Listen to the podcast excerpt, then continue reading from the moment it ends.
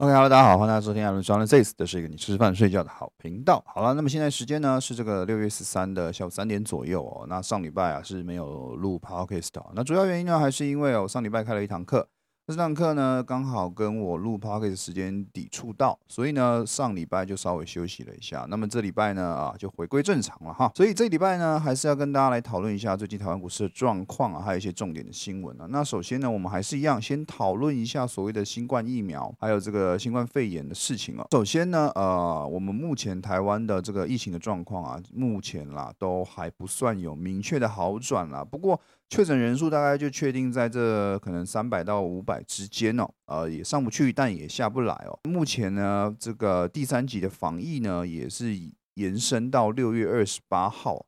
也就是说，依照现在六月十三号的时间来计算啦，至少还有两周的时间哦。那么就真的要请大家再忍耐一下。现在这个疫情啊，真的是在台湾状况比较严峻一点。不过呢，呃，相较于台湾啊，其实像美国啊，甚至欧洲啊，都已经有稍微放缓了。那甚至美国现在已经在提倡啊，可能你一飞过去啊，就可以先免费打疫苗啊，或者是说什么用疫苗换什么活动啊。也就是说啊，其实在美国境内啊，他们的疫苗已经算是非常普及的一个东西了。好，那也引发呢很多台湾的人哦，直接飞到美国，可能一下飞机就先打个疫苗，然后在这边玩个几天，这样算是有打疫苗，然后又解了这个很久没出国的瘾哦。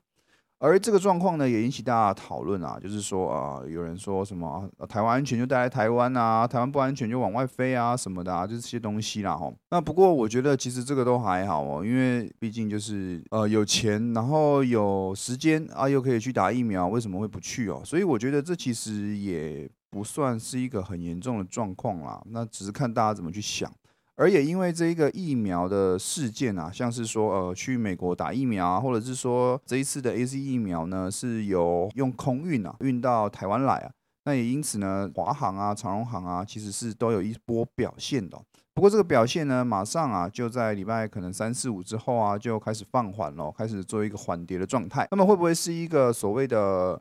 呃，一日行情或者是短时间的这个价差行情哦，我觉得其实长时间是可以期待。为什么？因为这个后疫情时代啊，各个国家可以开放所谓的疫苗护照旅游的时候啊，航运啊一定是会受惠，可能会有一波行情出现哦。只不过时间确切的来说呢，可能还是要再稍晚一点啦，毕竟要等台湾人都打完疫苗这件事情嘛，对不对？好，那么再来呢，另外一个疫苗的事件是高端疫苗。二期解盲了哈，高端疫苗呢，在这个礼拜三的时候啊啊宣布，啊礼拜四的时候宣布说要暂停开市啊，就是暂停交易啊。周四晚上呢，大概五点左右就说宣布第二期解盲了，呃，周五的时候就说涨停板啦，连续三天的涨停板哦。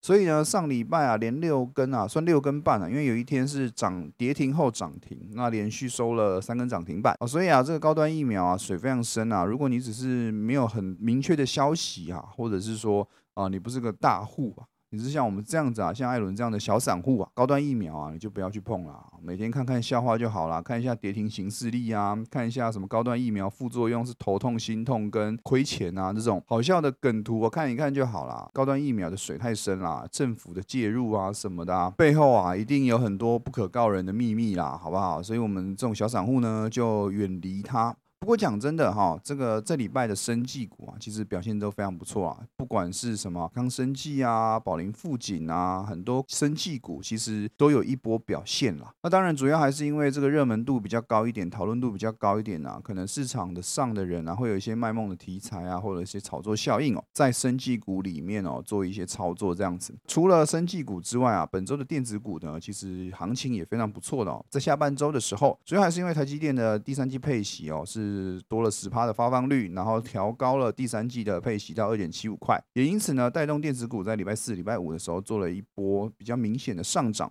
那算是呢已经把一些主导权啊拿回来了。那后面我们再讨论。好，这个主要呢是疫苗的这个状况。那我们来看一下本周的新闻啊，第一个新闻呢就是我刚刚说的哈，这个第一件事情呢是台积电啊五月营收啊是创高的哈。那五月营收呢达一千一百二十三点六亿，月增零点九趴，年增十九点八趴，是历年同期的最高。再来呢，联发科也公布了五月营收哦，是全面的成长哦，重重返四百亿大关卡，那月增十三趴，年增八十九点七六趴，是新高的记录哦。而六月呢是有机会维持四百亿以上的，这两个大龙头的半导体股啊啊都创了新高。那本周呢也在他们两个带领之下，其实台湾的指数在周四周五的时候呢是做了一些反弹哈。那一扫前面三天的这个比较弱势的状况啦。那么上礼拜六月初到六月十号的时候，是很多个股的这个。呃，营收公布嘛，对不对？那除了台积电跟联发科之外呢，其实一堆电子股，不要说电子股，一堆股票啦，它的营收都非常好，而且都是有创新高什么啊，比如说什么敦泰啊，呃，叶辉啊，然后什么宏杰科啊。还有一堆股票啦，就是我讲到的这些之外啊，一堆股票的营收都是创高，但是创高之下呢，电子跟船产的行情啊却是两样情哦。那主要啦，船产目前最弱的啦就是钢铁，不管是中钢、中红啊啊这一些个股啊，之前很强势的钢铁股呢，在本周啊啊都做了一些比较明显的修正哦，像是钢铁呢，本周啊是修正哦，整个族群哦修正了四点五四趴。啊，这个修正幅度就真的稍微比较大一点了啦。好，那另外像纺织纤维啊、水泥啊、橡胶、造纸啊。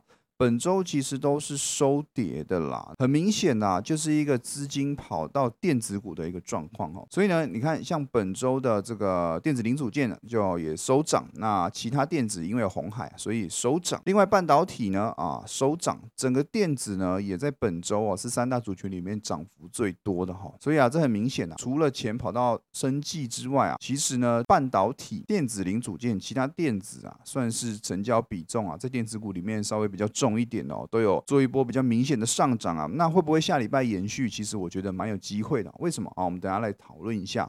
再来啊，是这个证交税啊，前五月营收呢高达了八千九百三十二亿，那么五月总成交量呢是突破十一兆，每天的成交量平均大概在五千七百八十一亿。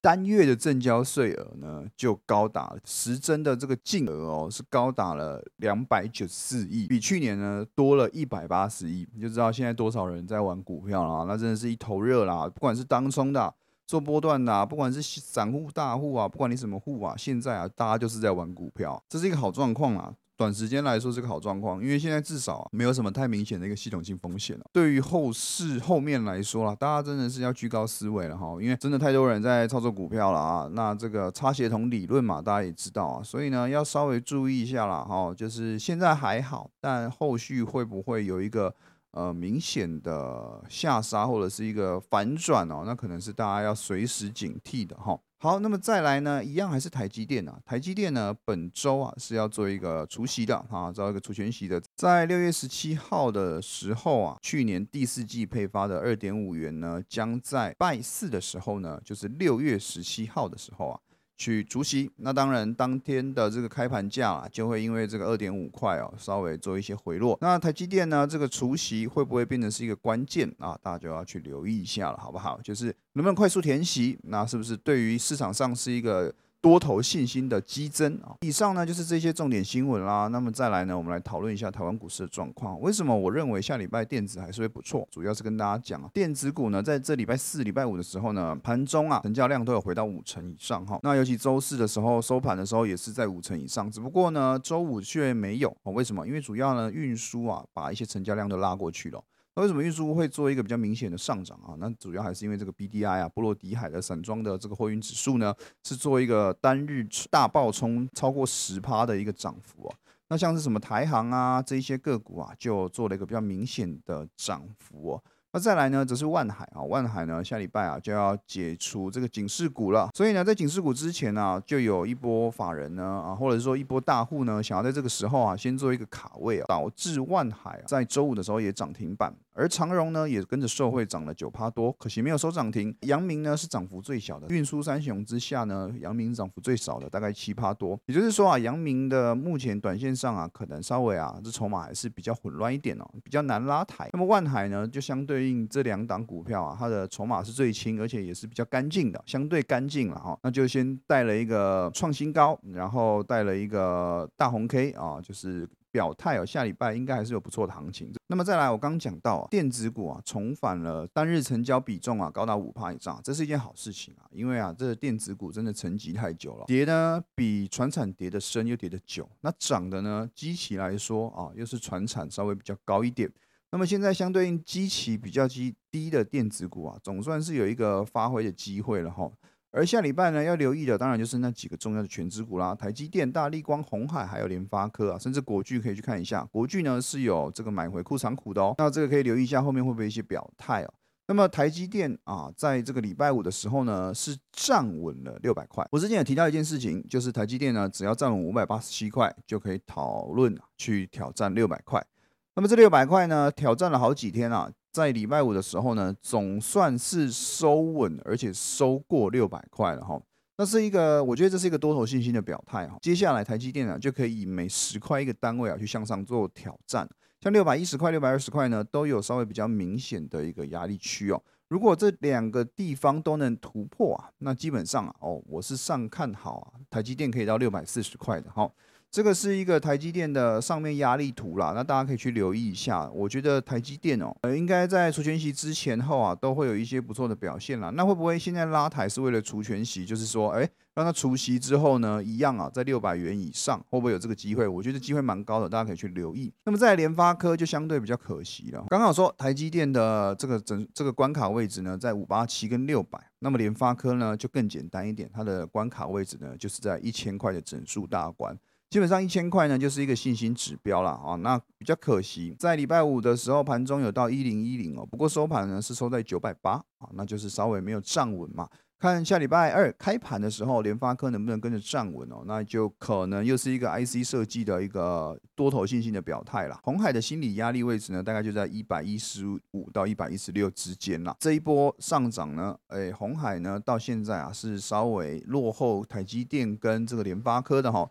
不过目前来说都还不错，而且红海呢还是有一些题材有机会发酵的哦，大家这个可以持续留意。好，这个就是一些重要的全指股啊，如果你喜欢做全指股的，好，那可以留意一下这三个电子股哈，大型全指股后面会不会有表态的机会？这个是依照大型全指股去看台湾股市的状况啊，那我们就来单纯讨论一下台湾股市的状况。台湾股市呢，在周四的时候啊。做了一个红 K 哦，那在日 K 的线型上呢是站稳了五日均线跟十日均线。因为我现在都会直播嘛，从礼拜一到礼拜四还有礼拜天呢，一个礼拜连播五天哦。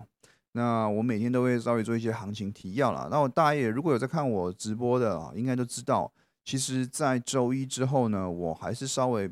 比较看空台股，而在周四的这个红 K 出现之后呢，我也在直播上提到啊，我可能要转换一些心态了哈，可能要做一些调整了，稍微比较看看多台湾股市了。为什么啊？主要还是因为有一些现形上的改变啊，还有一些信心上的出出现啦。因为像周四的大涨呢，并不是船产去带，而是电子股去带，这个就让我蛮有信心的。为什么？只要电子股啊在带指数的走势啊。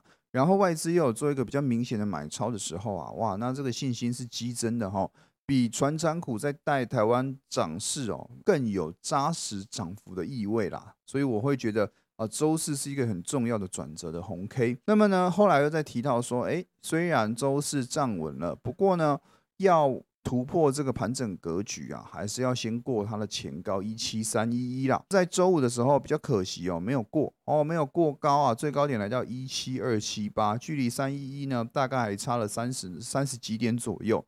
那么周二就有机会做一个挑战啊，下周二如果下周二有机会站上呢，诶，就有机会继续挑战到一七七零九。大家要注意，如果一七三一突破呢，基本上啊，每百点就是一个蛮沉重的压力区哦。每百点一七四零零、一七五零零、一七六零零到一七七零零啊，这。四百点啊，每百点就是一个沉重的压力。不要说，哎，你都抓整数没有？是刚好真的在整数附近，就是一个比较明显的压力。那我也认为哦，这一波就算突破一七三一一啊，也不太有机会直接去站上一七七零九之上了哈。可能还是要再稍微做一个回撤，才有机会再继续向上喷。毕竟啊，这个一七四零零、一七三零零然后到一七七零零这四百点呢。是五月初第一波大跌的卖点哦，所以啊，一堆人套牢在这四百点的地方啊，这个套牢量啊也不小，所以哦，可能哦，吼要稍微做一些震荡啊，然后再慢慢向上走。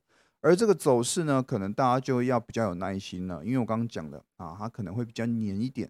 像礼拜四五的走势就很明显哈，可能盘中到十点之前呢，一路向上喷啊，喷喷喷喷喷到十点到十点半呢，开始大跌，而且瞬间跌哦，可能五到十分钟啊，就跌了一百多点，然后到尾盘呢，可能就盘整或者是再往回爬到前面高点的位置。所以啊，你看日 K 啊，虽然就很简单的一个红 K，可是呢。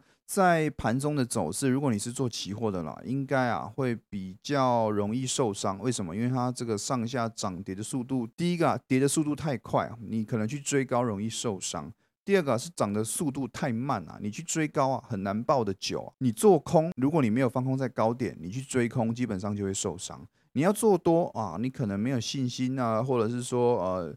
抱不久的哦，没有耐心的哦，可能啊赚个几点就会跑了，那后面的涨幅就没有赚到。所以相对应来说啦，其实指数我认为啊，短时间的操作难度应该不低。那相反的，很多个股表现其实就很容易去操作了哈。像礼拜五什么九阳啊、云层啊哈，然后一堆个股啊，其实都是涨停板，什么智源啊也都是涨停板的。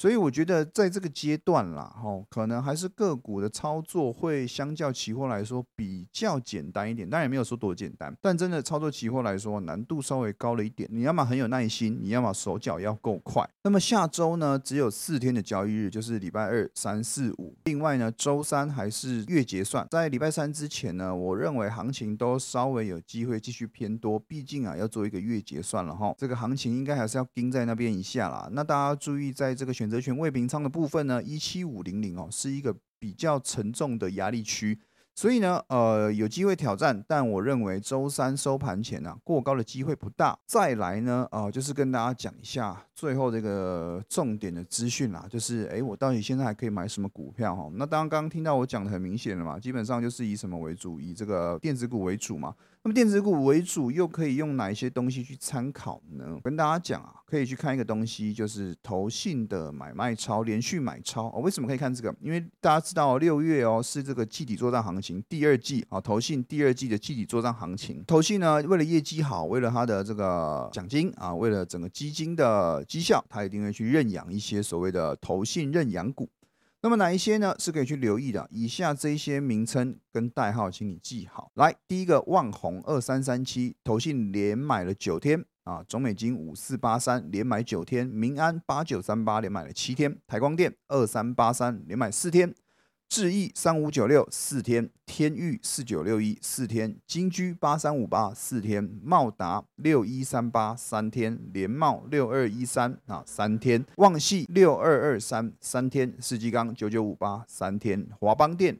二三四四两天，这些股票呢都是投信啊，有最近哦哦，最近都做一个连买的个股。其实上面还有新兴三零三七十一天，跟台积电二三三零的九天啦。觉得呃星星可能大家自己去着重一下，毕竟它也是稍微做一个喷发了哈。那以下呢这些个股啊，大家都可以去留意。其实很多机器都还不算高的哈，比如说金居天域啊，这些个股啊，大家都可以去稍微留意一下。后面应该啊哈，在六月底之前呢，都还有。表现的空间哦，所以啊，这个方向也给大家了哈，电子或者生技嘛，那船产呢，钢铁先不要碰嘛，对不对啊？电子谁不要碰？光电先不要碰，虽然叠升有机会开始做一个反弹。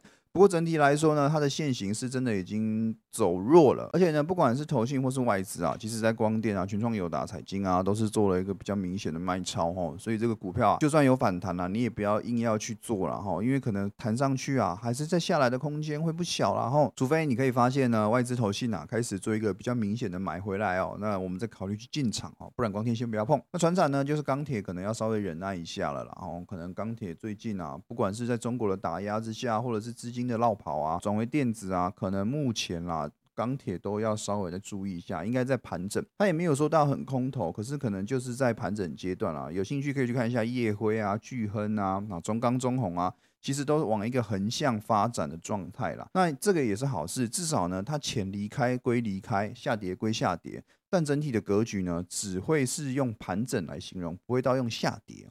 那盘整完后面有没有资金轮动再轮回钢铁啊？这是大家可以去留意的。那么今天呢，这个 p a c k a g e 啊，大概就讲到这边啊。所以下礼拜呢，短时间内我看好台湾股市有机会创高，可是呢，要挑战一七七零零，可能难度还是不小。所以呢，操作指数的朋友可能要稍微注意一下自己的风险啦，或者是说呢，你可以把资金呢稍微移来个股一点哦。那可能依照个股现在有的题材，然后呢去做一些个股的操作，我觉得反而获利的机会跟这个难易度啊，都稍微比较优质一点了，好不？好，好那么今天 p o c k e t 就到这边，我是艾伦。如果对我的 p o c k e t 有兴趣的，记得帮我到 Apple 的 p o c k e t 那边留言五颗星，并且呢帮我把这个频道分享出去。好，那么今天 p o c k e t 就到这边，谢谢大家，拜拜。